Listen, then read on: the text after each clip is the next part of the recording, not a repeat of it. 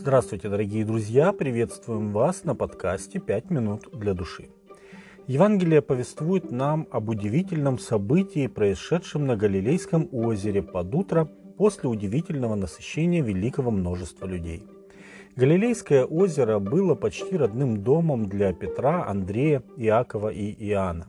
Они регулярно выходили на озеро на своих лодках для рыбного промысла и были хорошо знакомы с каждым уголком этого порой неспокойного водоема.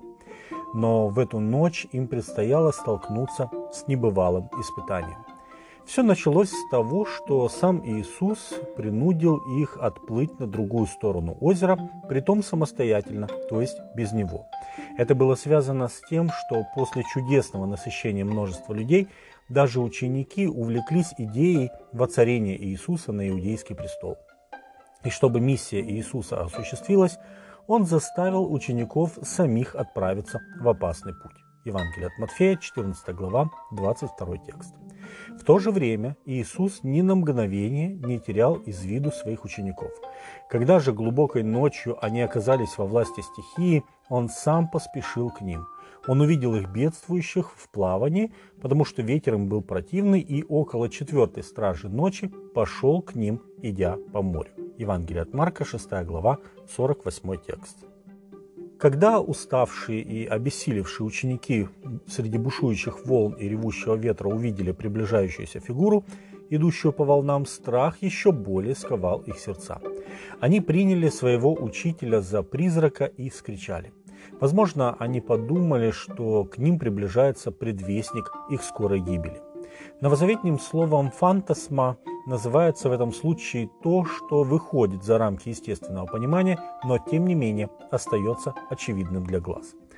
Иисус поспешил успокоить запаниковавших учеников. Он сказал, «Ободритесь, это я, не бойтесь».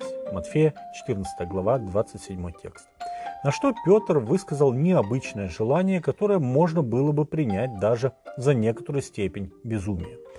Если это ты, повели мне прийти к тебе по воде. Иисус же сказал, иди. И, выйдя из лодки, Петр пошел по воде, чтобы подойти к Иисусу. Но, видя сильный ветер, испугался и, начав утопать, закричал, «Господи, спаси меня!» Иисус тотчас простер руку, поддержал его и говорит ему, «Маловерный, зачем ты усомнился?» И когда вошли они в лодку, ветер утих. Евангелие от Матфея, 14 глава, с 28 по 32 текст.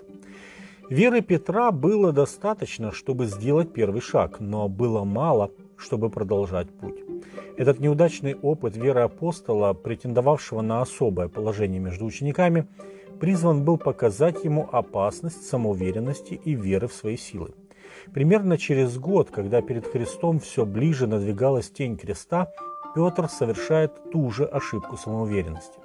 В ответ на предупреждение Иисуса, что все оставят его, Петр, как бы противопоставляя себя другим, говорит, «Господи, если все и соблазнятся, но не я».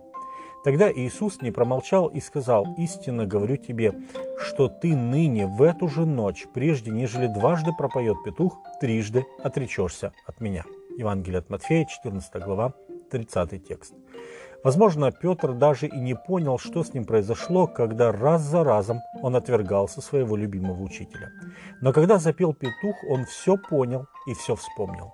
Лука пишет, что именно в этот момент мучимый Иисус обратился и взглянул на Петра, после чего тот вышел вон и горько заплакал. Евангелие от Луки, 22 глава, 61 и 62 текст.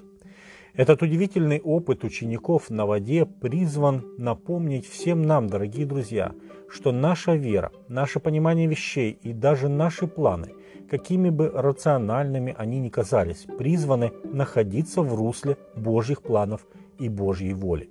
Если мы верим, что Иисус – это наш Спаситель, то в нашей жизни, так же, как и в жизни учеников, наступит момент, когда все будет испытано и расставлено им на свои места.